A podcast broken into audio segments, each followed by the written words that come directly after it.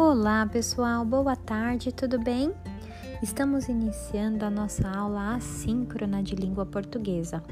Essa aula e a próxima será dedicada ao livro O Pavão do Abre e Fecha. Para nossa primeira aula de hoje, nós teremos uma trilha de atividades muito especiais e todas as etapas são muito importantes. E então, seguiremos com ela para nossa segunda aula de português. Aguarde que você saberá o que nós faremos na segunda aula.